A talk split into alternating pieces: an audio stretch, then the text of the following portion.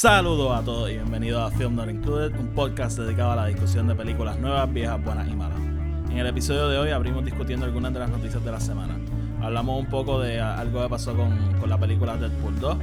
Vamos a discutir un poco de, de Ava DuVernay, la directora de A Wrinkle in Time y un futuro proyecto que tiene. Cerramos obviamente discutiendo la gran noticia de la semana y el título de este episodio, el adelanto de Infinity War. Hemos visto que a través de varias semanas muchos de nuestros seguidores y muchas personas que seguimos estaban anticipando este adelanto y por fin nos llegó y bueno, estarán a punto de escuchar lo que pensamos. Recuerden que este episodio es producido por Fernando Pedreira, los enlaces a todas sus páginas están en la descripción abajo como de costumbre. Recuerden visitarnos en Twitter, Facebook e Instagram. Recuerden dejarnos una reseña de 5 estrellas para que este episodio le llegue a más personas. Si nos están escuchando en SoundCloud, denos share, denos like, coméntenos, discuten con nosotros. Recuerden que nos pueden buscar en nuestra página web www.filmnotincluded.com. Y sin más preámbulos, vamos con el episodio. Gonna make him an offer again. Frankly, my dear, I don't give a damn. No man can kill me. I am not mad. It is your destiny. You had me at hello.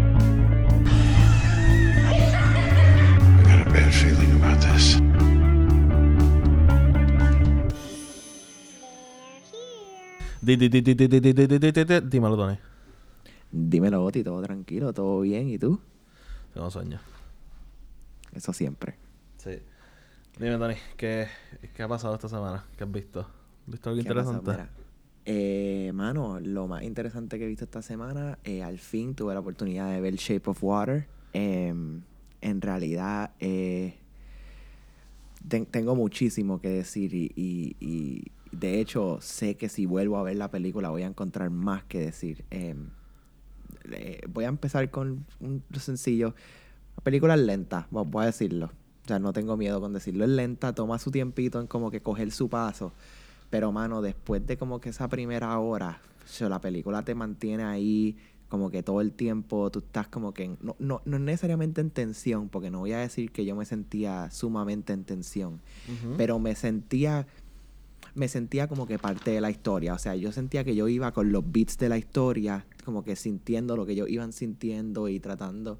Como que tú sabes, e- en, en ese, en ese sentido. Em, me gustó un montón. Siento que eh, la película como tal, en ejecución nada más, espectacular. O sea, diseño de producción, actuación, eh, cinematografía, eh, todo. O sea, todo, todo, todo viene como que se une en un conjunto.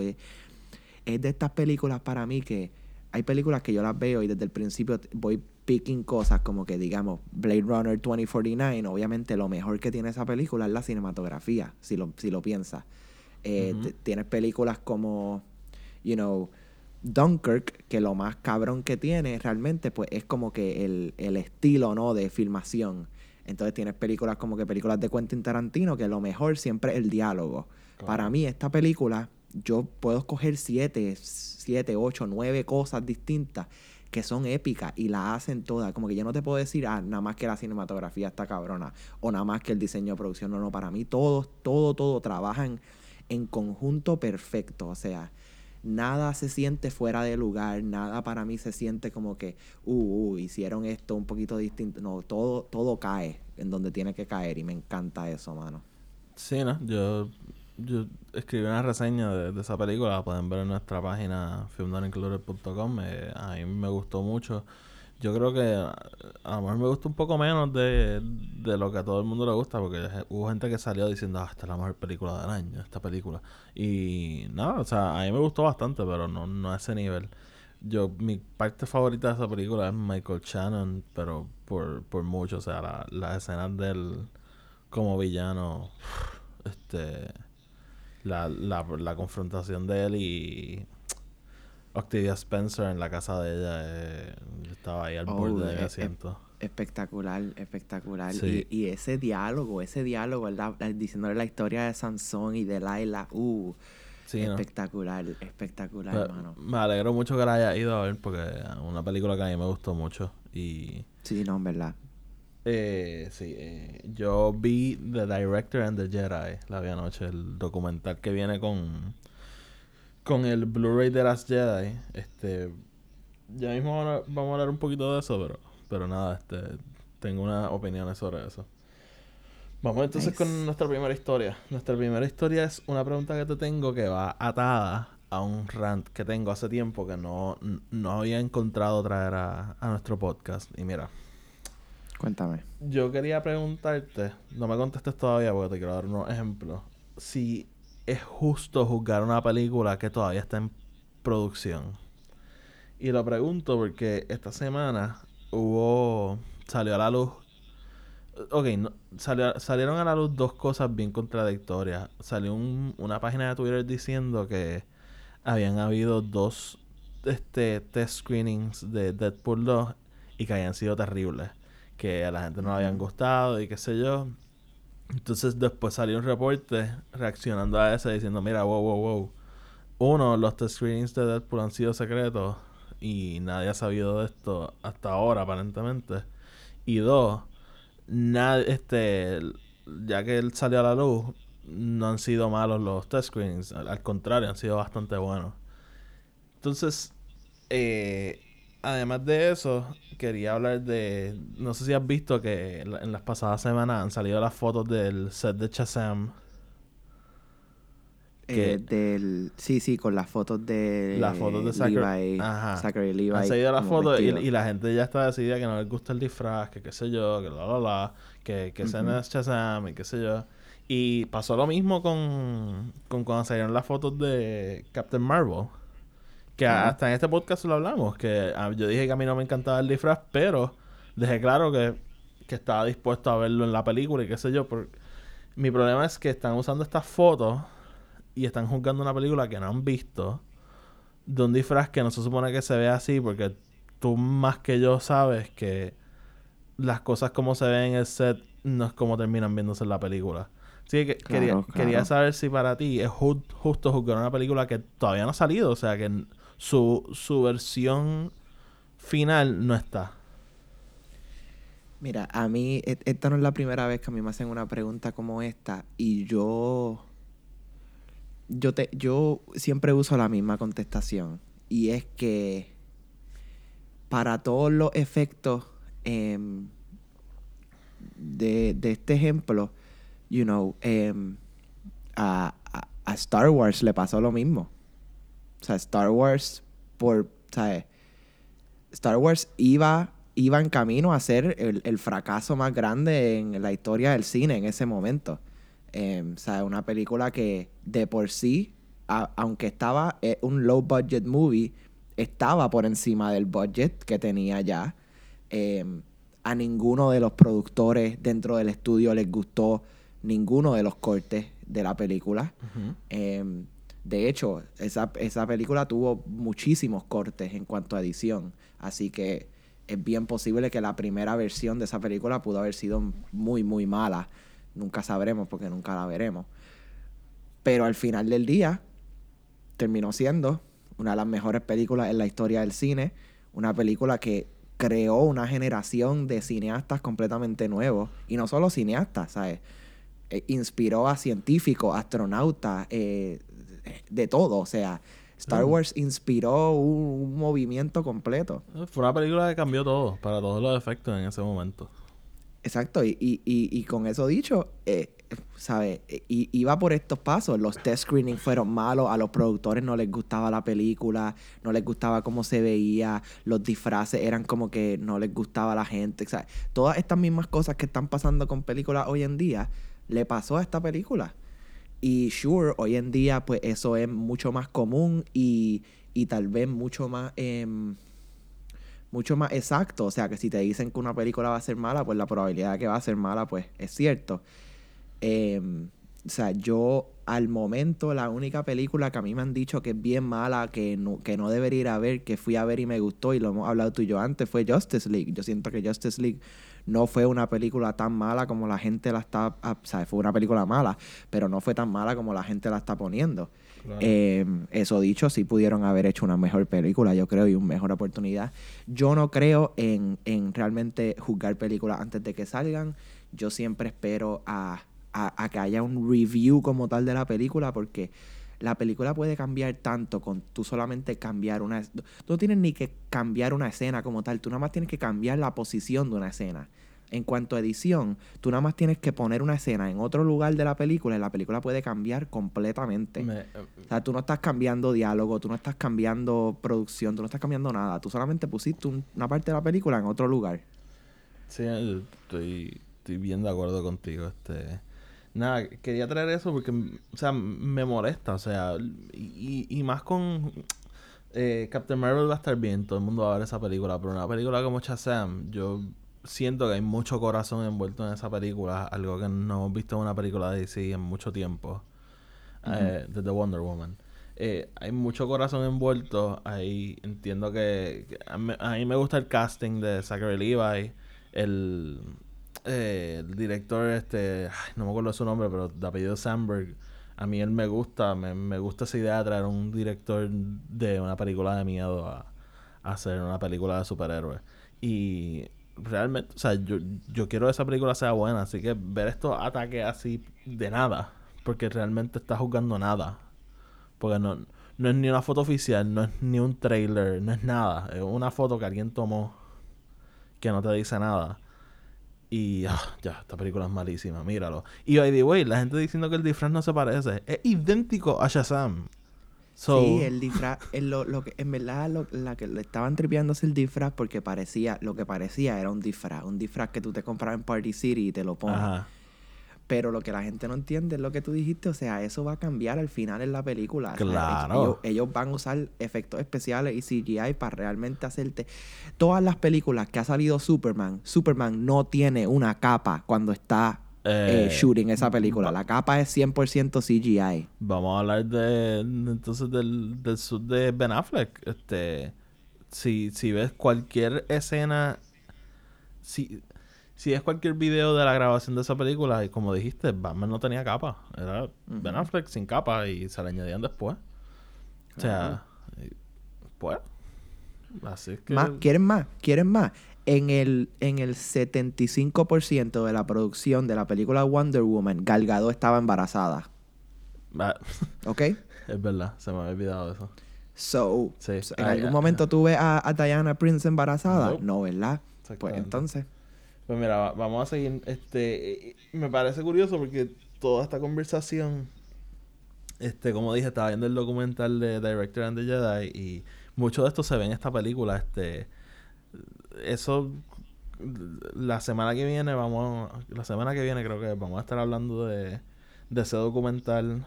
Este, vamos a volver a hablar de las Jedi de una forma un poco más analítica y y vamos a hablar de lo, de lo, de todo el contenido extra que trae ese, ese Blu-ray de la película. Eh, pero nada, como un pequeño tease mm, de, de ese episodio quería hablar. ¿Tú, ¿Tú llegaste a ver la escena que yo puse en Twitter? En nuestra página, Tony. Eh, no, no creo. No. Mira, es, es la escena que Luke llega a donde Leia. Ajá. Y ellos tienen la conversación de que él tiene que Ajá. matar a Kylo y qué sé yo. E- esa escena, pero grabada con una cámara que no es la de Ryan Johnson. Están grabando como que el momento que están grabando eso. Entonces ve a Carrie Fisher y a Luke hablando, pero entonces también ve al set, ve a Ryan Johnson, ve a Kathleen Kennedy que está allí ese día. Y wow. O sea, primero que todo, eh, ver esa escena así, sin ningún tipo de, de música, de nada. O sea, es dos personas hablando. Wow, wow, wow, wow. O sea, Mark Hamill y, y lo brutal. A mí lo más que me gusta de este documental es que ves varias escenas así. Ves varias escenas de otro punto de vista. Como tú dices, lo, lo que cambia ver la toma de otro lado en, en la edición. Pues ves el, la escena, las escenas de otro punto de vista y completamente cruda, o sea, sin nada por encima, sin, sin que le pongan un filtro, sin nada, nada, nada, nada. Y, y o sea, realmente ve el, el, el nivel de, de estos actores. O sea, y, y me da risa porque en, en escenas cuando, por ejemplo, que Daisy Ridley llora, cuando se acaba la escena, ella sigue llorando.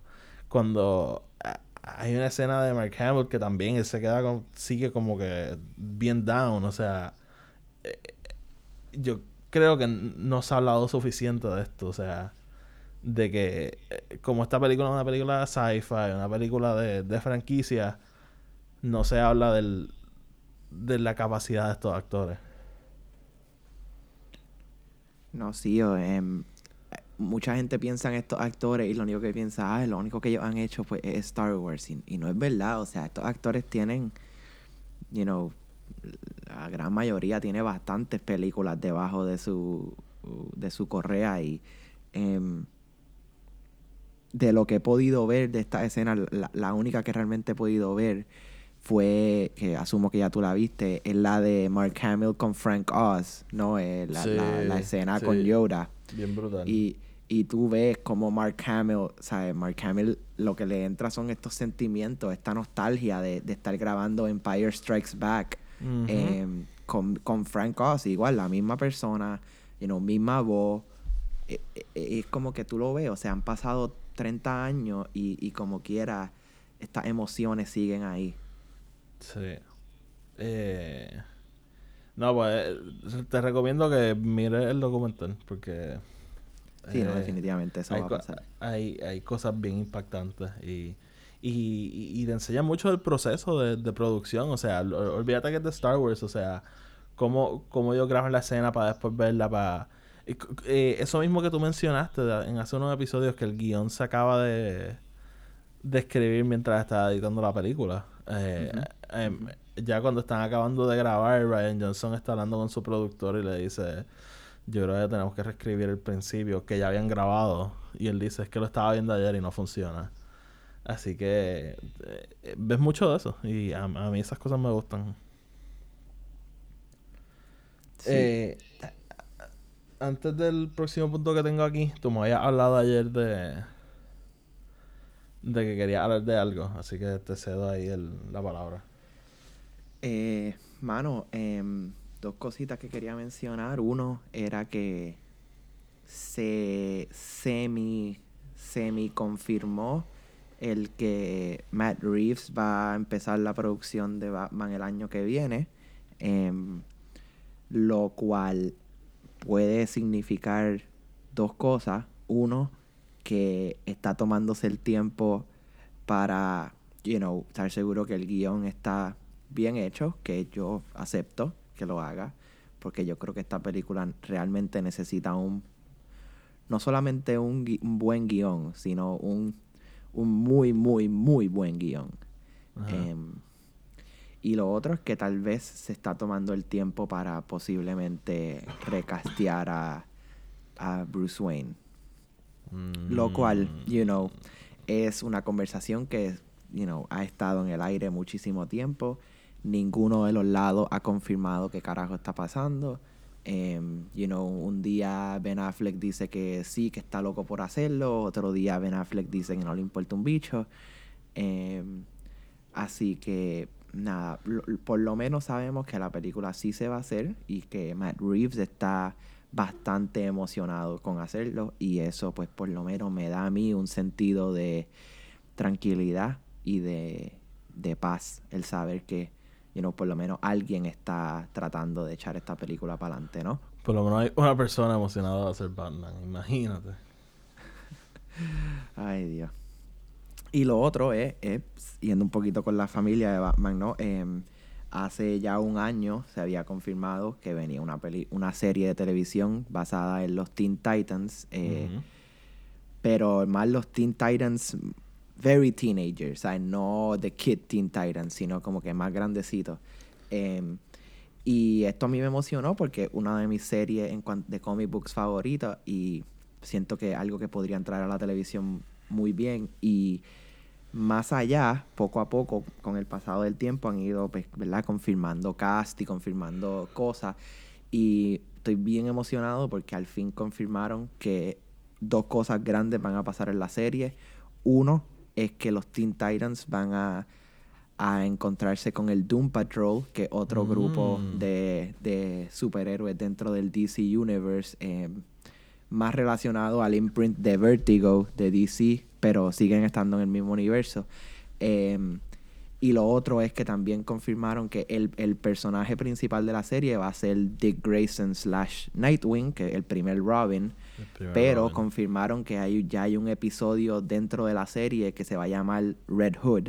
¿Ah, lo sí? cual lo cual nos da a saber que esta historia, que esta serie va a posiblemente entrar dentro del Jason Todd thing, porque si en este caso Dick Grayson es Nightwing y está leading los Teen Titans, significa que es posible que ya haya otro Robin. Y si hay otro Red Hood, significa que hay un tercer Robin. Así que nada, me gustaría ver la dinámica de esto y, y cómo van a crear esta historia, porque ya sabemos de por sí que no van a salir los grandes superhéroes. Así que esto sería una buena oportunidad para tú tal vez crear una mitología, ¿no? Que tal vez te pueda ayudar en el futuro. Porque sabemos que el Ben Affleck Batman ya ha perdido por lo menos dos Robin, por lo menos a Nightwing y a, y a Jason Todd. No sabemos dónde está Tim Drake dentro del DCU.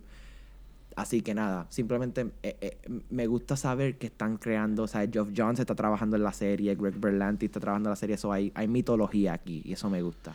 Te quería preguntar, ¿nos puedes hablar un poquito del Doom, del Doom Patrol? No mucho, pero que, que tú sabes que yo he escuchado de ellos, sé, lo que sé de ellos es bien, bien, bien mínimo. Así que... Claro, claro, mano. Mira, el Doom Patrol es un, un grupo de superhéroes, como dije, dentro del DC Universe. Y, y mucha gente los considera como el. You know. em, el, el, la versión más eh, calle, por decirlo así, más street del Justice League. O sea, es un grupo de superhéroes, you know, que son, eh, eh, mientras que el Justice League es the world's como que greatest heroes, pues estos son como que the, the world's like weirdest heroes. O sea, son como que tienen poderes un poquito más raros, como que son Sí, un- son- unos uno un robot, otro un tipo invisible, como que eh, son eh, cosas menos well known, ¿verdad? Ajá. Pero de por sí es un grupo que es mucho más humano que el, em, que el Justice League, que es lo que a mí me gusta. El Justice League, you know, son dioses, dioses playing Claro. to be humans, ¿no? Vers- excepto Batman. Pero Batman aquí el. Doom, el Doom Patrol siempre desde el principio ellos son, they're just, they're just normal people con poderes, you know, who are just trying to get by. em, y eso lo hace mucho, mucho más humano. Sí, eh, yo eh, repito, no, no sé mucho de ellos. Sabía que eran así un, un grupo de, de misfits, básicamente. Sí. Este, te quería preguntar, eh, a, a mí eso de, de, de, Dick Grayson en su etapa de teenager con Red Hood, a mí no, time wise, no me cuadra tanto. ¿A ti sí? Bueno, si. Pues acuérdate que. Si Dick Grayson en este caso es el líder de los Teen Titans en la serie, significa que él va a ser el más viejo de la serie. Lo cual haría a Beast Boy, Logan, el más pequeño de la serie. So, yo creo que si hacen a Logan tal vez, maybe como de 13 a 15 años, entonces te tiran a Dick Grayson que él pueda hacer, you know, maybe 18 a 21. Pues es posible que si él es 21, pues que entonces Jason Todd tenga 18. Y Sorry. que... Y lo otro es que esto no se ha confirmado. Es posible que hagan el Red Hood más como lo hicieron originalmente en los cómics, que era pues el Red Hood Gang, eh, que era la ganga ujú. que el Joker usa y después como el Joker se convierte en el Joker, por lo menos en los cómics. Claro. No sabemos si esto es verdad porque la continuidad de los cómics siempre cambia. Em, y para los que no lo saben, dentro del universo de los cómics hay aparentemente tres Jokers. We don't know. We don't know what's happening. Em, Geoff Johns todavía no ha dicho nada y yo estoy aquí como que cabrón, está en serio. Eh, los cómics. Este, pero, pero, em, you know, yo creo que lo pueden hacer. Yo creo que hay, hay algo ahí para hacer. Y sería difícil, you know, como que eh, hacer una buena historia, pero tienen, tienen, tienen la oportunidad. Y si tienes a Geoff Jones ahí, mano, hazlo. Es que tú, viste la foto del, del chamaco que va a ser Robin. Sí. Y para todos los efectos él es Robin, no Nightwing. él, para todos los efectos, él empieza como Robin y estamos asumiendo que en algún Claro, momento no, no, dentro de la porque- serie se va a de, Nightwingear. de- de- de lo, de lo que he leído es que él, él está buscando salir de esa, de esa sombra de, de Batman. Así que Sí. eso es lo que me da a entender, que es ese proceso de él de dejar de ser Robin y convertirse en Nightwing. Y hasta Nightwing tiene ese complejo y, y quiere seguir saliendo de, de ahí. Claro, claro. Este- estaría bien cool que, que a lo mejor en ese último season, en ese último episodio a- o algo lo, lo veamos entonces convertirse en Nightwing. Y a lo mejor En verdad, lo más, lo más cabrón, lo que yo quería, lo que yo quisiera ver es como que, que en cual, puede ser el último episodio, pero no tiene que ser el último episodio. Que él llegue como que a su apartamento o whatever y haya como que una caja de regalos que tenga el suit de Nightwing y que la caja, el regalo sea de Bruce Wayne. Eso estaría cabrón. Que es como que, es como que Bruce Wayne mismo diciéndole como que yo confío en ti y yo sé que tú puedes hacer esto. Como que Claro. así que le está dando un suit nuevo. Sí. Eso está cabrón. Sí, a- y a mí me encanta, no, no, no me sé el nombre del chamaco este, pero me, me encanta cómo él se ve como, como Robin. Eh, Brenton, Brenton algo, Brenton Sí. Tho- Thoines, una mierda así. Lo que sea. Sí, se ve, se ve súper brutal, ¿no? O sea, el tipo se ve como, como Sí. Dick Grayson. Especialmente en esa foto.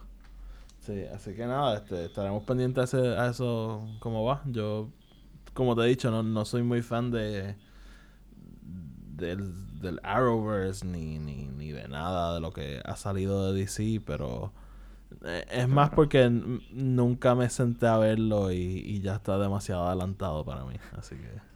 Te entiendo, te entiendo. Así que nada, a lo mejor esta sería la coger desde el principio y, la discutiremos cuando vaya pasando. Mira, vamos a seguir aquí en, en el universo de DC. Eh, Eva DuVernay. Eva DuVernay es una directora que, que ha estado en el ojo de mucha gente porque una de esas up and coming que, que la gente le gustaría ver en, en diferentes cosas. Le dieron a Wrinkle in Time. Todo el mundo empezó a hablar que después de eso debería irse a hacer un Star Wars o un Marvel. Wrinkle in Time no ha sido el éxito que se esperaba. la- las reseñas no han sido muy buenas, que digamos. Ni, y, y mucha gente que estaba muy contento con ella y, y queriendo ver esa película, pues están bastante decepcionados. Eh, yo, por mi lado, estaba bien emocionado para esa película. Y la semana antes de que saliera empezaron a salir todas las reseñas. Y de gente que yo sé que, que estaban locos por ver esa película. Y, y, y- cuando vi esas reseñas, pues me, me he ahorrado ese esa taquilla. Porque, pues, o sea, No la vas a ver, no la vas a ver. Por lo menos por ahora no. Es que, o sea, tengo el tiempo bien limitado. Porque, como te dije, empecé a trabajar. Estoy estudiando para certificarme como CPA. No, mi tiempo está bien limitado. Así que, Claro. pues, usaré mi tiempo para ver otra película. Maybe la semana que viene. Este. Ready Player One. Y, y nada, pero eh, a lo que vamos con Eva. Eh, salió esta semana que ella va a dirigir una película de New Gods. Para los que no saben, New Gods es una historia bastante loca porque está escrita por Jack Kirby.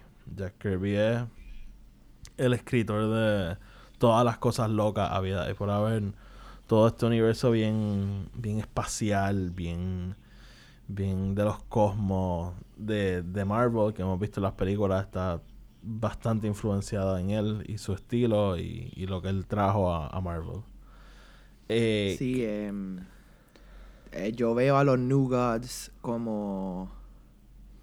em, eh, como hizo Guardians of the Galaxy para el MCU, que, que trajo este básicamente otro lado de la galaxia completo. Ujú. You know, e- eso es lo que hace New Gods dentro del universo de DC, es traer este universo completamente aparte, ¿no? No, y, y- y te aseguro que esta es la respuesta de, de Warner Brothers a, a Thor Ragnarok, a Guardians, a todo eso, porque Claro, realmente claro. es el equivalente de ellos. Y el, eh, eh, este fue el primer trabajo grande que Jack Kirby hizo luego de que fuese austeado de Marvel por Stan Lee. Em, Sí, para los eh, que no saben, Stan Lee y Jack Kirby tuvieron una, una pelea legal que a- hasta ahora sigue corriendo, si no me equivoco. eh, ¿verdad? Por los derechos de la creación, porque mucha gente dice que Stan Lee fue el único que creó esta serie, pero tienes que entender que Stan Lee lo único que hacía era escribir, o sea, toda el arte la crearon otras personas. Claro. Eh, y, y Pues, nada. Jack Kirby, eh, un poquito de trasfondo, Jack Kirby hizo el, el cómic en el que está basado Thor Ragnarok, más o menos. Él, él- él escribió sobre Ragnarok y, y- y qué sé yo, y, y lo que pasaría después de la destrucción de Asgard, y era esta idea de los New Gods. Él escribe esto, lo botan de, lo botan, se van, whatever, de Marvel, y va a DC, y él coge esa idea que él sembró en Thor y la plasma en este cómic de New Gods en, en DC, así que técnicamente está conectado eh, Sí, sí. Thor con, con Darkseid y, y su familia y su, y su batalla. Tú, primero que todo, ¿tú quisieras ver una película de New Gods? Mira, si hay algo que a mí me, me batripió mucho de Justice League fue que, you know, nunca me enseñaste a Darkseid. Y Darkseid Claro. es para mí, you know, Darkseid es el Thanos del, del DC Universe, él es el Big Bad, él es como que la razón por la cual el, el universo de DC siempre se está jodiendo. Así que, you know, eso, eso me faltaba. Con eso dicho, yo siento que un brinco bien grande, sin tú ni siquiera haberme, o sea, yo, yo todavía no he visto a Green Lantern, yo todavía no he visto a Green Arrow, o sea, yo todavía no he visto a fucking Hawkman, Hawkgirl, o sea, no he visto tantas, tantas buenos superhéroes dentro del DC Universe todavía que me gustan a mí, o sea, y tal vez estoy reflexionando un poco muy personal con lo que a mí me gusta, pero son superhéroes que yo siento que tienen que por lo menos ser mencionados, o sea, no me tienes que hacer una película de dos horas y media sobre Green Arrow, pero me puedes tirar algo, o sea, me puedes tirar snippets, me puedes tirar easter eggs, algo, para que me digas que este universo es más grande, porque si tú me vas a, a poner a estos cinco superhéroes, que en este caso son digo seis, que en este caso son Flash, Cyborg, Aquaman, Wonder Woman, Batman y Superman.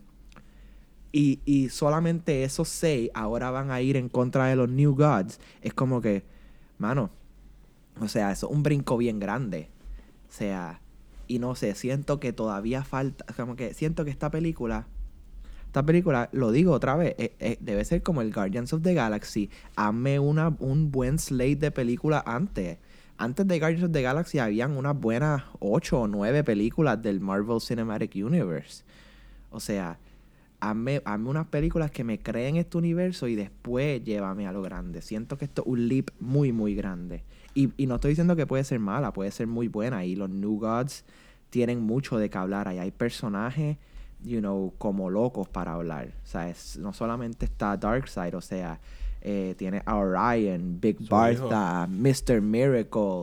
O sea, tiene un montón de personajes que son, son buenísimos. Em, pero, you know, eso es lo único que yo pienso. Sí, eh, Orion, que es el hijo de. de. De Darkseid. de Darkseid, este. Sí, un poco cliché que el, el bueno es el hijo del malo, este, pero. Eh, esta. O sea, esta serie se escribió hace tiempo, hace mucho tiempo, así que. 1970 fue que él empezó a, a- a escribirla. Sí, ¿no? Este. Y eh, lo, lo, lo que sí me, me motiva este es que Eva hace un tiempo le preguntaron que cuál era su superhéroe favorito. Y ella habló de Big Bartha. Ujú. Este, que obviamente personaje aquí de, de, de New Gods, así que de por sí entonces ya yo sé que ya tiene un conocimiento de, de esto, de este universo.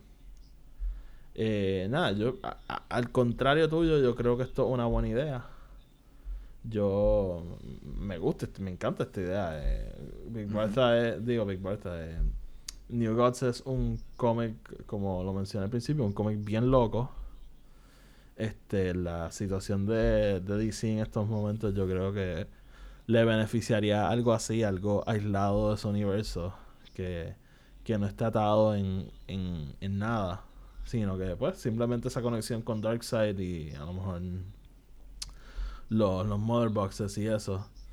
Pero pero ajá, me, me gusta y, a- y yo creo que podría servir a lo mejor para, para empezar a crear este personaje de de, de Darkseid. Eh, poderlo ver después en un futuro y, y, y que ya lo hayan construido y, y lo conozcamos y- y tenga todas estas capas de- del personaje y no simplemente sea este Big Bad como lo fue Claro. Steppenwolf.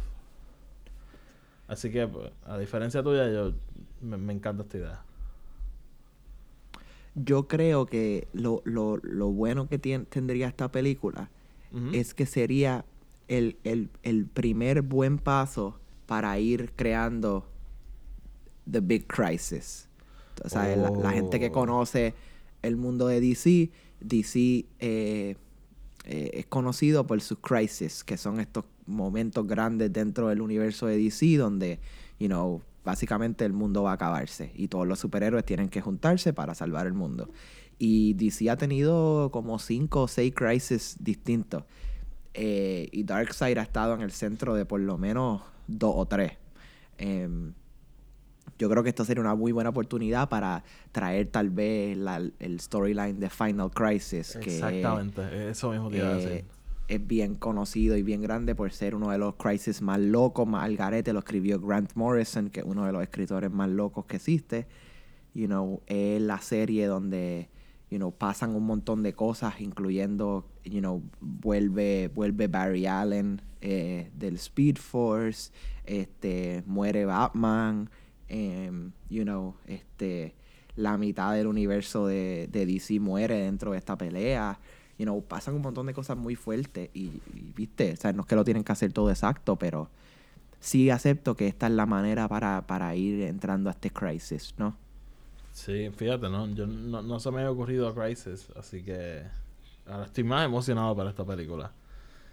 Este, Em, ajá. hablando un poquito de Eva DuVernay, ya que lo mencionamos, este, you know, no, sea, ella es una tremenda directora, lo voy a Claro. decir. Me encanta, ¿sabes? Selma, una película que brutal. En su documental de 13th, espectacular, o sea, pero de que no hay palabras, si no me equivoco, se ganó un, un Oscar. em, así que, este, you know, um, she's a great director. Sí, me ¿no? va tripió, though, que a ella, ella le dieron la oportunidad para grabar Black Panther y ella dijo que no. Em, Sí. Lo cual, you know, se lo agradezco porque siento que la versión de Ryan Coogler pudo, o sea, iba a ser mejor anyway. Este, pero como que yo siento que tal vez ella pudo haber hecho, pudo haber escogido una mejor historia entonces en DC. No sé, siento que ella pudo haber traído más diversidad Una película que de simplemente Stewart. hacer una película. Bueno, tiene un tiene Jon Stewart, you know, Mr. Terrific, este Black Lightning, o sea, tiene gente, pero y no es que estoy diciendo, mano, que una directora negra pues entonces nada más puede hacer un superhéroe negro, no estoy diciendo eso para nada. Lo que estoy diciendo es que ella ella pudo haber dado un poquito más de input en cuanto a hacer algo un poco mejor. Pero con eso dicho, acepto que eh, eh, yo no he visto A Wrinkle in Time y sí he visto que las críticas han sido muy malas, pero el scope de la película, el scope visual es la línea por la cual New Gods debería ir, o sea, este Claro, claro. Doc- Doctor Strange meets Thor Ragnarok look, ¿me entiendes? Sí, ¿no? Estilo. Estoy de acuerdo. Así que, así que nada, en cuanto a eso, estoy bastante emocionado y, y creo que ella va a ser una muy buena película. Sí, pues, pues sí, ahí nuestros pensamientos con Eva. Eh, vamos a seguir. Eh, algo rápido, vi que, que ya mismo empieza a grabar John Wick 3 y, y va a salir el verano, este verano no el otro, así que yo soy bien, bien, bien, bien fan de, de esa serie. Así que estoy bastante emocionado para, para una tercera película. ¿Tú, ¿Te gusta John Wick? Me gusta, me gusta bastante y... I mean, siento que... Siento que lo que están haciendo es sacándole el jugo a esta serie, ¿no? O sea, coño, ya han ido tres películas en el span de que cinco años. Em, Sí. Pero, pero son muy buenas, son espectaculares y no se lo voy a negar. O sea, Keanu Reeves va a seguir siendo uno de mis actores favoritos of all time. G- Keanu Reeves es un tesoro nacional. Eh, definitivamente. Sí, yo. Eh, a mí lo que me gusta de John Wick es que va con mi teoría de que una película puede ser acción y espectáculo y ser una buena película a la misma vez. Eh, yo siento que, que la gente piensa que, que nada más existen dos tipos de películas, que son las buenas y las entretenidas. Y se le olvida la existencia de películas como, como Die Hard, como Empire Strikes Back, como John Wick, que son películas sumamente entretenidas, pero son buenas. O sea, vamos, Jo- John Wick no va a ganar un Oscar y, y a, a mi entender no tiene por qué ganarlo. Pero una buena película, o sea, Sí, sí. está bien hecha, bien escrita. Así que, que sí, no- mi gente, no todo lo entretenido tiene que ser sin sustancia. No, no se acostumbren a Transformers. Eh, vamos entonces. Estamos, ta- estamos ready para lo último, ya. No, faltan dos cosas ¿O todavía. no? Faltan dos. Ok, porque tengo dos cosas más que quiero Pues mencionar. dale, antes de tírala, tírala. Mira, una cosa que acabo de ver que ni siquiera sabía que estaba pasando. Ajá. Eh, aparentemente confirmado, luz verde y van a empezar producción en el verano. eh, Terminator 6. Eh, Yo lo- ni lo quise apuntar, pero dale, habla. So, la única razón por la cual lo estoy hablando es porque supuestamente de lo, lo poquito que han mencionado es que esto no va a ser no va a ser no va a ser un remake Sí, como tal, ni va a ser una continuación, sino que va a ser un reboot. Lo cual significa que aquí tienen la oportunidad de como que completamente empezar la serie de nuevo, ¿no? Em, y yo creo que de lo que he leído, están tratando de irse por la línea de lo que pasaría después de la serie, de lo que hizo la, la película original, ¿no? Así que están tratando, yo creo que van a irse por lo que pasa después de la segunda película, Sí, eh, Judgment Day. va, va- va- Y- va a recibir el tratamiento que, que va a recibir Halloween esta, este año, que básicamente ujú. van a obviar la existencia de, los de la secuela y la van a empezar en un punto específico. En el caso de Terminator es después de la segunda, y en el caso de Halloween es después de la primera. Eh, así que eh, eh, eh, un sequel slash remake slash reboot. Sí. Y eso es lo único que me motiva de esto, porque tienen aquí la oportunidad de crear un futuro para esta serie, ¿no? Porque esta serie, mano, para mí, por lo menos, murió con Salvation. Yo no pude terminar Salvation, ni siquiera quise terminar Salvation. O sea, T3, Rise of the Machines, it's a, it's a bad movie, but it's not horrible. Primera película R que vi en el cine. So que es como que, pero, pero entonces tienes T1 y T2, que son para mí de las mejores películas, you know, ever. ¿Sabes? James Cameron está súper duro en cuanto a eso. Em, James Cameron. hmm, y mano, Nunca he escuchado de él. yo tampoco. Em, Up and coming pero, entonces, tiene a Tim Miller, que fue el director de Deadpool, y como que, you know, yo siento que esta, esta es una muy buena forma de, de tú, you know, recrear esta serie para una nueva generación. Sí. Y nada, eso me motivó. Yo, pues mira, yo, yo, mm, para mí la mejor película de acción ever, o sea, siempre está entre tres, pero para mí las tres son la mejor película de acción. Es Aliens, Die Hard y Terminator 2. Yo amo Terminator 2, o sea, yo adoro esa película como si fuese un hijo mío casi. Eh, el hecho de que ninguna de las películas que la ha seguido ha sido a la par, para mí las mete todas en un basket of deplorables. Y a mí no me interesa ninguna de las otras películas. Genesis fue terrible, terrible, terrible, terrible. Eh, así que yo... eh, escuchar que viene otra, para mí es como que, ok, whatever. No, realmente no, no, yo creo que no me importa casi, o sea. Así que, pues, si, es buena, qué bueno. Pero si es mala, no me sorprenderá. Hmm, hmm, ok, está bien. Nada, yo simplemente lo menciono porque es una, se lo toqué decir, es una de mis series de películas favoritos. La primera y la segunda, después de eso son unas mierdas. Pero el hecho de que están haciendo esto, sino que me están dando la oportunidad para yo poder obviar esas secuelas que fueron malas, you know, me gusta el que están haciendo Ojalá, esto. ojalá y podamos. ¿Qué más querías decir?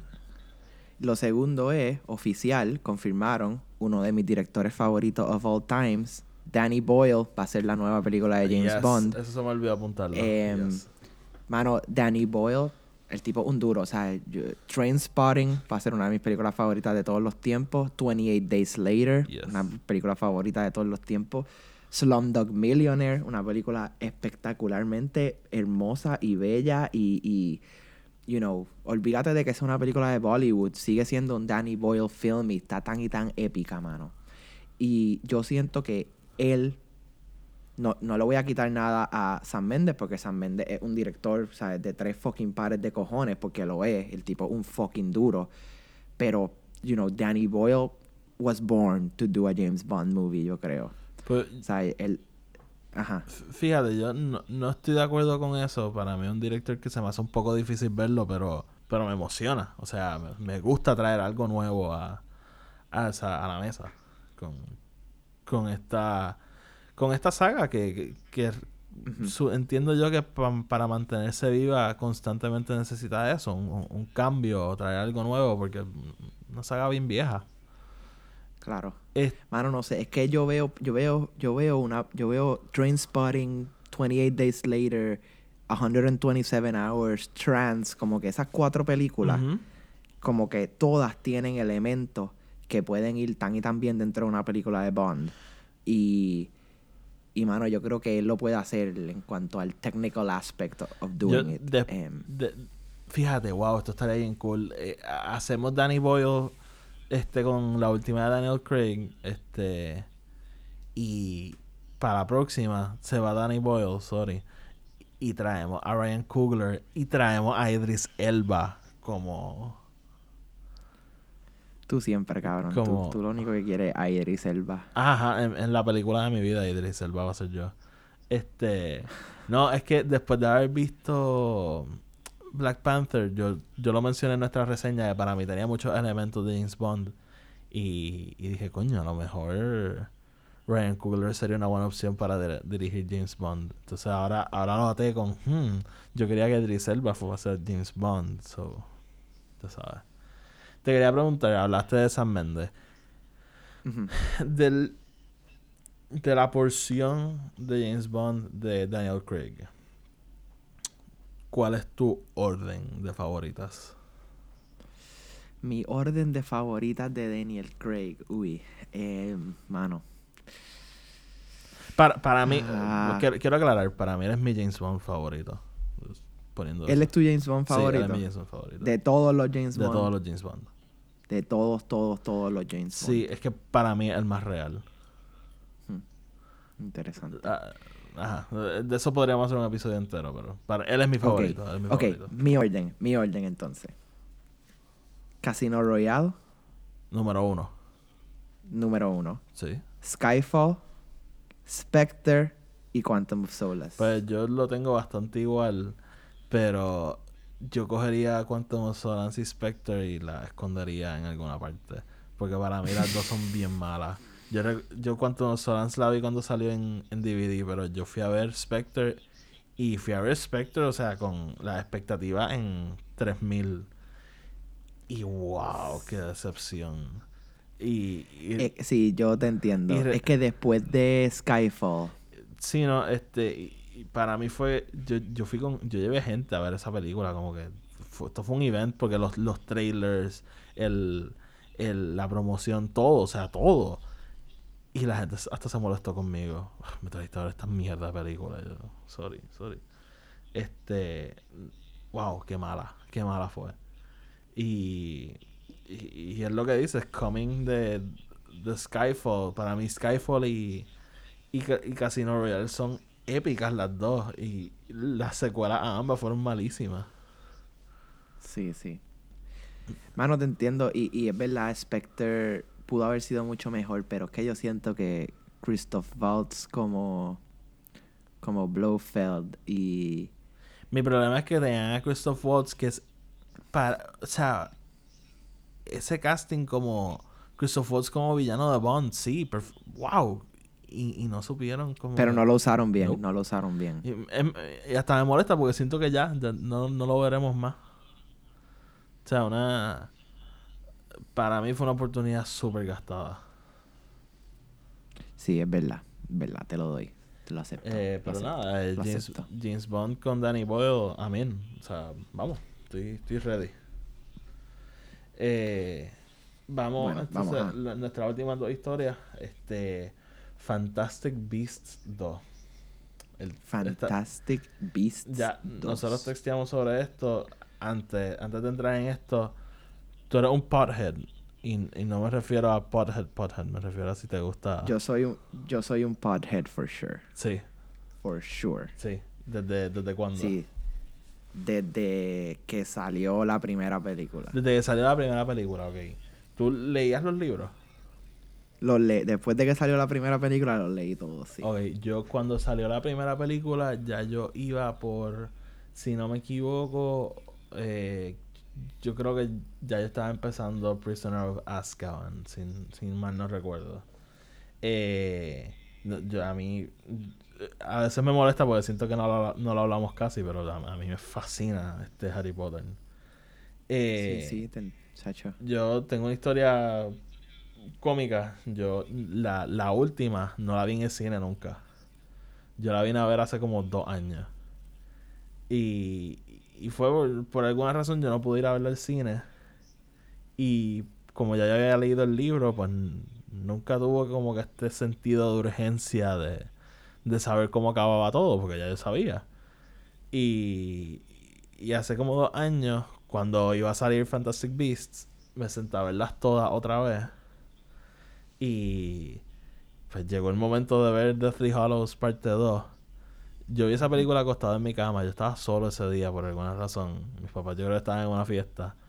Y yo, o sea, yo nunca había llorado, llorado tanto viendo una película. O sea, estaba ahí con los mocos por fuera, una cosa bien, bien desagradable. Sí. Este. Y. No, mano, o sea, a mí me encanta, me encanta Harry Potter. La primera Fantastic Beasts, para mí fue media hit or miss. Eh, de, para mí, de las peores de, de todo el saga, pero. Again, un saga que a mí me gusta mucho, así que para mí eso no es mucho decir realmente. O sea, una película que, que me gustó. Coming a Fantastic Beasts 2, yo no estaba muy emocionado. El- todo lo que había led a esta película no. Para mí, la, la primera no, no construyó bien en la continuación de este universo. Y. Y nada, pero. Yo te texté rápido, o sea. Ese trailer. Dude, ese trailer estuvo tan y tan y tan épico. Era todo lo que yo no sabía que quería. O sea, vamos a empezar, vamos a... eh, dos palabras, dos palabras. Jude Law. and Law. ¿Ok? Fucking, o sea, yo no sabía que yo necesitaba un Young Dumbledore hasta que fucking vi eso. Sí. Cabrón. Y wow, loco, qué emoción me da el, el, el verlo nada más. No, y a- abren el Este- castillo. Este. Y, y vemos a en los salones. Fue. fu- Fue bastante mágico ese, ese trailer. El. Dude, epiquísimo. Sí, te, te fijaste que al final sale el Deathly Hollow en, como en humo. Eh, no, no me Pues, fijé. al final- Pero, pero sabemos, sabemos que esta película eh, pasa, esta película es luego, o sea, años luego de que muere la hermana de Dumbledore y luego de la, la pelea, la tripelea entre los dos hermanos Dumbledore y eh, Grindelwald. Exacto. Em, so, ok, poquito de backstory para los que no lo saben. Grindelwald y Dumbledore, mejores amigos de toda la vida, em, estudiaron juntos. em, actually, no, embuste, no estudiaron juntos porque Albus fue a, a Hogwarts y Grindelwald fue a Dum, Drum, Durmstrang. Drum, la- whatever, that one. Pero para los que no lo sabían, Dumbledore creía en que los magos eran mejores que los humanos. Y él y Grindelwald querían hacer un plan para, básicamente vi- a- vivir con los humanos debajo de ellos y ellos ser, ¿verdad? Los, los que lideran la humanidad. Ok. N- No pasa, no logra pasar. Como sabemos, el- los que han visto la serie de Harry Potter saben que, eh, you know, Grindelwald y Dumbledore tienen un falling out, dejan de ser amigos. Dumbledore se convierte en el mejor mago del planeta y Grindelwald en un mamabicho. Este. Entra, entra Fantastic Beast 1. Pasa todo lo de Fantastic Beast 1. Grindelwald ahora mismo está en la cárcel, por lo que podemos asumir. Porque solo podemos asumir. Una pregunta, ahora que estamos en esto. ¿Qué tú crees, qué tú crees del Colin Farrell, eh, Johnny Depp Hoopla? Yo, Habla claro. Yo creo que el, el, el best move sería este hacerle un spell a, a Grindelwald y que se quede como Colin Farrell. Este. No, en verdad. ¿Tú crees que Colin Farrell va a salir en esta película? Ah, yo no sé. Mm, Estaría cool. Para mí es de las mejores partes de, de la primera. Como que un cameo o algo. No, ojalá y fuese más que un cambio. No sé, hon- honestamente no sé. O sea, quiero, quiero decir como que, que Grindelwald vaya a hacer algo y de momento lo haga con la cara de Colin Farrell en vez de la de él, tú sabes, algo así. Pues no sé, no, honesta, no sé, honestamente no sé, no sé, no, no tengo idea. Yo, yo creo que no, no mencionaste la relación de, de Grindelwald y Dumbledore es hasta romántica. O sea, sí, co- sí. como sabemos, Perdonen, no. Dumbledore homosexual lo, lo dijo J.K. J.K. Rowling. Este. Y sí, o sea, ellos tenían una relación este, romántica entre ellos. Así que, Sí, va- correcto. se- según este. ¿Cómo es que se llama el director? Este. David Yates. David Yates. Según David Yates, la película no va a entrar tanto en eso. Eso creó mucha controversia en su momento. Para mí, eso no es nada grande. Quedan cuatro películas por delante que, que supongo yo que se tocarán. Eh, pero volviendo al trailer, eh, sí. el- wow. Y la, la, la, parte esta que están Newt y Dumbledore haciendo la cosa en el piso que yo no sé qué es. Este. Eh, tenemos que asumir que es un hechizo. Ah, sí, no, no, no se me había ocurrido eso. Este. me, me encanta. ah, tú sabes, todo el mundo ya aquí lo debe saber que a mí me encantan luego las bandas sonoras y me, me encanta como. Como tenemos como que una pieza nueva, pero cierra ahí con el tan tan ta, tan tan tan tan tan de obviamente el papá de los pollitos. Y Eh, a- a- Alan, Alan Silvestri. ¿qué? Alan Silvestri. ¿Qué pasó con Alan Silvestri? No, o- obviamente. eh, bueno, es que yo considero a Alan Silvestri como que el segundo mejor compositor dentro de Hollywood. Ajá. No, a- a- a- So, como hay que- un solo papá de los pollitos. No, yo lo sé, yo lo sé. El único papá de los pollitos aquí. El señor John Williams. Fernando Pedreira. Nuestro productor, búsquenlo. Este. Pues sí. Eh, ¿Qué más? Ah, me encanta el. Creo que el trailer hace un buen trabajo construyendo el mundo de, de Harry Potter otra vez. Este, enseñándonos pues las imágenes y, y eso. Eh, en verdad. Sí, este- ¿no? Y lo mejor, Ajá. lo mejor que pudieron hacer es empezar con ese tiro de Hogwarts. Sí, hay, o sea, hay gente diciendo que no, que eso es muy. Que eso fue como un cheap shot. Y yo, no, mano. I mean, nada que I ver, nada que ver. Este, pues sí, vamos. Fantastic Beast, este. Noviembre no puede llegar más rápido. Vamos entonces con nuestra última historia. Y con esto nos vamos a quedar. El trailer de Infinity War. Yo, Salió. Pa- esta semana debería pasar a la historia como la, la semana con los mejores trailers. Aunque, aunque fueron dos nada más. Pero los dos. ¿Qué? ¿Qué? Dime. No sé, no sé si iría a la historia como la semana de los mejores trailers, pero es una de las semanas de los mejores trailers. Mm, ¿Estás diciendo que el trailer de Infinity War no te gustó? No, el, el trailer de Infinity War fue el mejor trailer en la historia de los trailers. Este. No, el mejor trailer de la historia de los trailers es el de Force Awakens, pero, pero dale. Nah. Eh, fuck you. Este. Mira, yo lo, en nuestro Twitter lo puse y, y cada vez que el- alguien me habla de esto lo digo. Para mí este trailer le faltó una cosa y era control, porque el trailer estaba fuera de control, porque anda para el carajo. O sea, ¿Tú crees que el trailer estaba fuera de el control? trailer para mí estaba fuera de control, o sea, yo y, y- y causó que mis emociones se fueran fuera de control, o sea, yo estaba como que, wow, ¿qué es esto? Que hasta, te parece un trailer bastante compuesto y controlado. No, no, no, yo, yo siento que sí está, definitivamente está all over the place y, y, you know, no es fácil uno concentrarse en él, pero con eso dicho, creo que, creo que ellos lo hicieron a propósito, ¿no? Para, Ah, no, yo no, para yo hacerte sentir... quiero aclarar que no lo estoy diciendo como nada malo.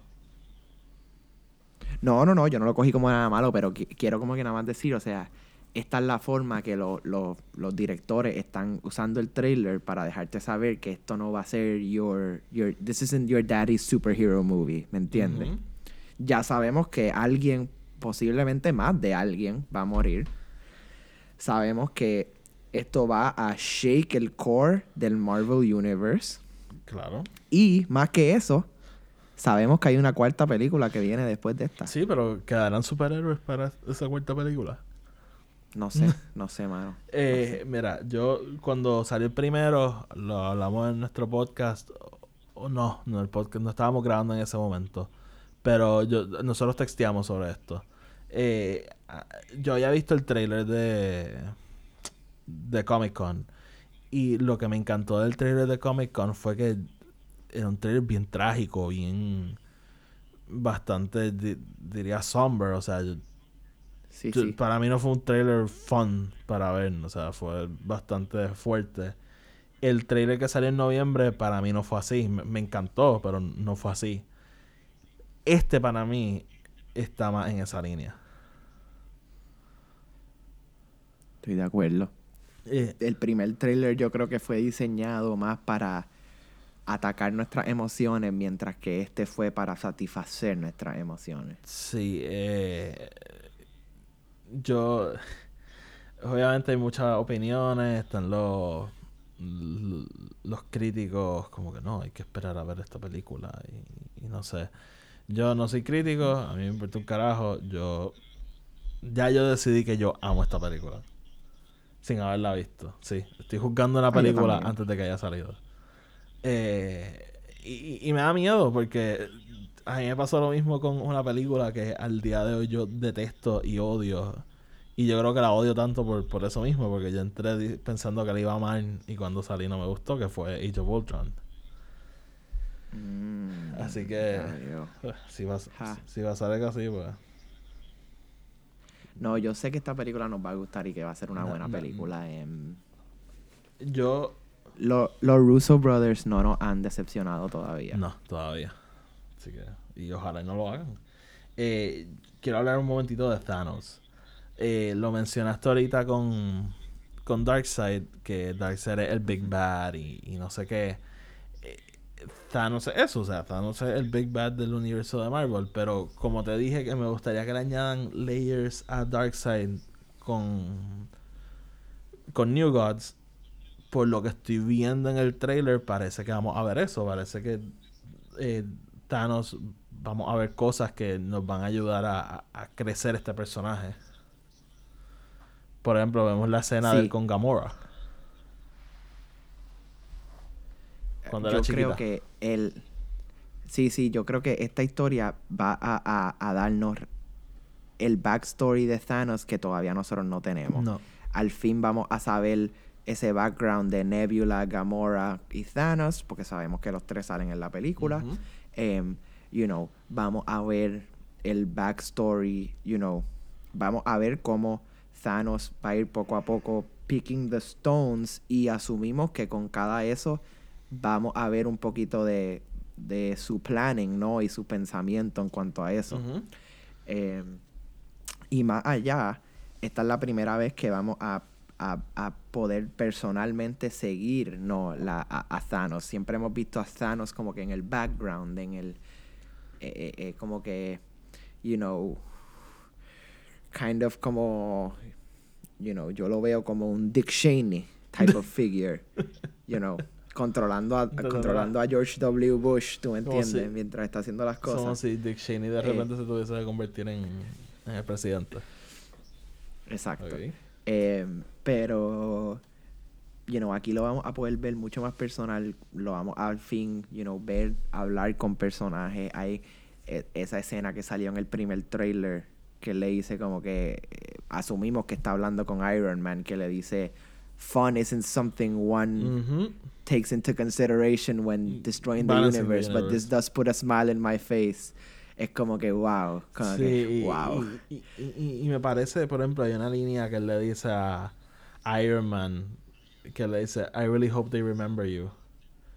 Eh, Uy, sí. eh, no sé. A, a la misma vez siento que un personaje que... Ay, no sé, no, no sé ni qué pensar. Eh, Yo necesito que llegue noviembre. Digo, de noviembre, abril. Porque ya la, la espera es demasiado. Sí, no, mano. ¿Qué- Te entiendo, te entiendo. ¿Quieres que te diga mi teoría o...? Dime tu teoría. Eh, posibles spoilers porque siento que tengo la razón. Yo creo que la película bien al principio o va a abrir en esto donde nos dejó Thor Ragnarok. Eh, algo pasará, habrá un altercado entre las dos naves, la nave de de carajo de de los Asgardians será destruida y Thanos estará torturando a, a Thor, como vemos en el trailer que lo tiene agarrado por la cabeza. Y en eso aparece Loki. Loki le va a dar el va dar. Tesseract para que lo suelte y van a matar a Loki. Yo creo que el- Yo no creo que van a matar a Loki. yo creo que sí. Yo, yo creo que Loki va. Yo creo que Loki va a hacer lo que Loki siempre hace, que es side with the bad guys y posiblemente al final tenga un tipo de redemption. Pero, con eso dicho, yo. Yo creo que. Yo empezaría la película de una de dos maneras. O esa, porque hace sentido, ¿no? Terminar, o sea, seguirla con esa escena de Thor Ragnarok. O yo sabemos que los Guardians eh, son los que terminan salvando a Thor, por lo que hemos visto del trailer. Son la razón por la cual Thor puede regresar a la Tierra, ¿no? Yo creo que Thanos, la película va a empezar con Thanos atacando Nova Prime, el planeta Ujú. De Nova, que es donde está housed el Power Orb, que es el que sale en Guardians of the Galaxy, el violeta. Va a llevarse ese, porque de lo que vemos en el trailer, él pone el Tesseract después de poner ese. O sea, ya él tiene el violeta en el Infinity Gauntlet cuando pone el Tesseract. Cuando él va a salir de Nova Prime para buscar el Tesseract, con los Guardians detrás de él persiguiéndolo, y por eso es que los Guardians pueden terminar salvando a Thor, porque llegan, ¿no? A esa parte de la pelea. Y entonces ahí seguiría la historia con, you know, lo que pasa después de Thor Ragnarok. Si Loki le da el Tesseract, o lo matan o no lo matan, whatever. Después de que eh, Thanos se va con el Tesseract, llegan los Guardians, salvan a Thor, llegan a la Tierra. Eh, también, yo no sé si tú viste, pero han salido como que unas semi-mini noticias de que aparentemente Bruce Banner slash Hulk sabe un poco más de Thanos de lo que, de lo que otra gente sabe. ¿En serio? Sí, ha salido unas cositas así, así. Las teorías son de que either mientras él estuvo en Los dos En, años de, de ser Hulk. lo, lo- eh, sí, de ser Hulk, él escuchó algo de este, esta persona mala, o dentro de esta pelea, ¿no? Cuando Thanos llega al, al donde está Thor, hay una pelea relativamente grande entre Hulk y Thanos. Y Thanos le parte la cara tan y tan y tan duro a Hulk que lo manda volando por el universo hasta que cae por el techo de Stephen Strange. I don't know. I don't know. That is, that's all I can think of. Ah, porque, claro. Porque Hulk, que Hulk está, con, es la primera Hulk vez- está con Thor. Hulk está con Thor y está como Hulk, no está como Bruce Y Banner. acaba, y- Por lo menos y- lo y vemos. acaba como Bruce Banner en casa de Stephen Strange. Exacto.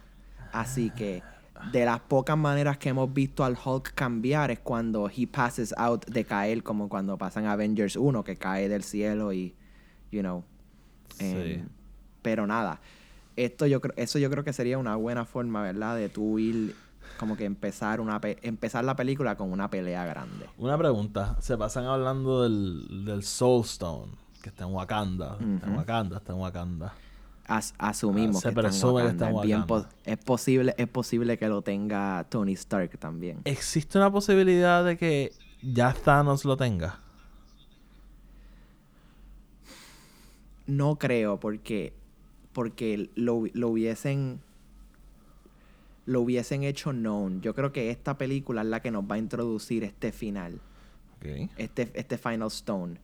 Em, y y las, las, las dos teorías grandes que están, y una es más probable que la otra, es la de que está en Wakanda, em, y, y en sí está dentro del meteorito que trajo el... claro que sí, ¿no? Y, el y que eso está vibranium. creando las matitas y las cositas. Exacto. Y lo otro, que esta es la teoría menos probable, pero que han hablado, recientemente salieron unos, unos vasos de colección Ajá. que la gente puede comprar de Avengers con personajes y dicen los nombres de los Stone y el Soul Stone sale todos los personajes que tienen Iron Man like suits. So suits que hizo Tony Stark. So sale War Machine, sale Iron Man, sale Falcon y sale el Hulkbuster Ajá.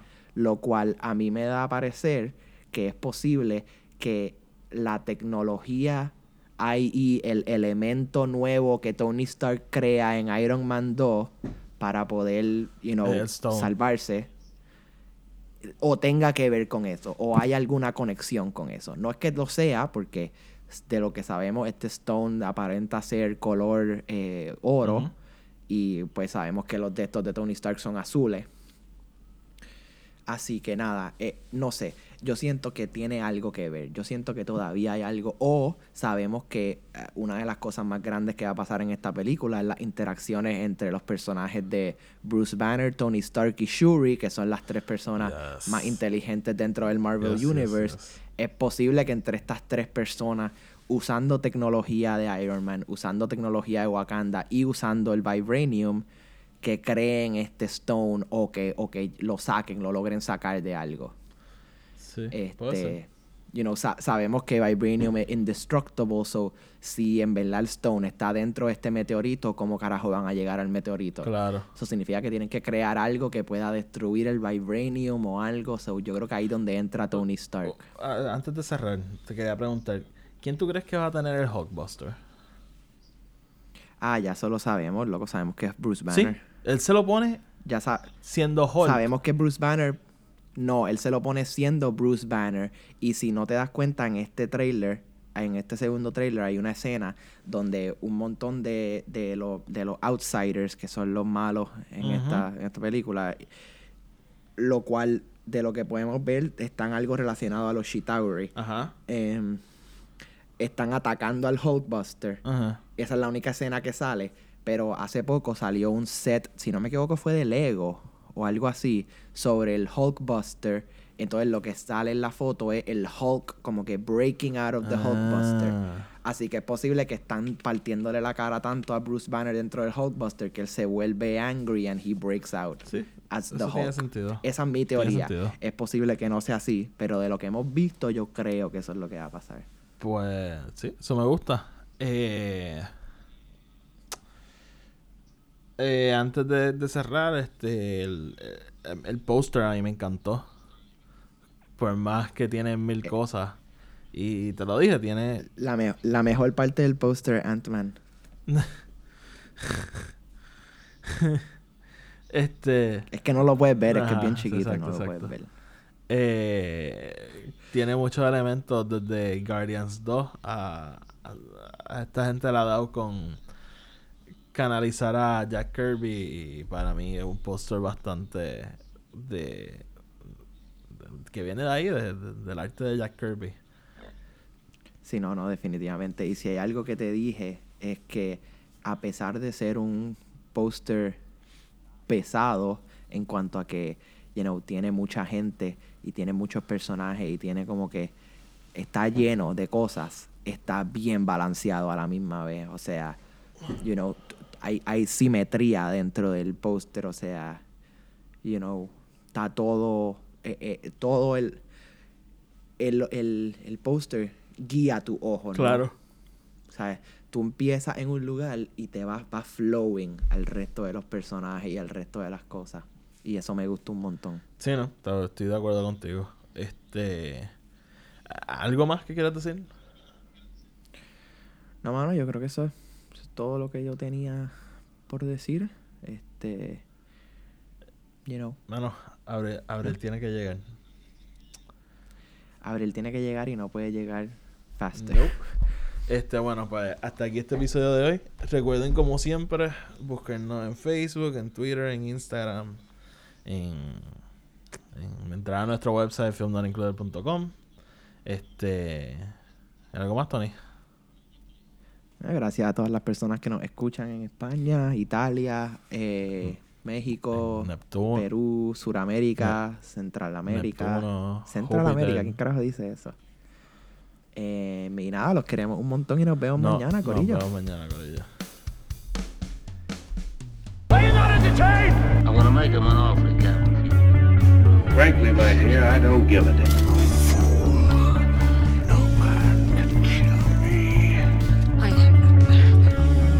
Your destiny. You had me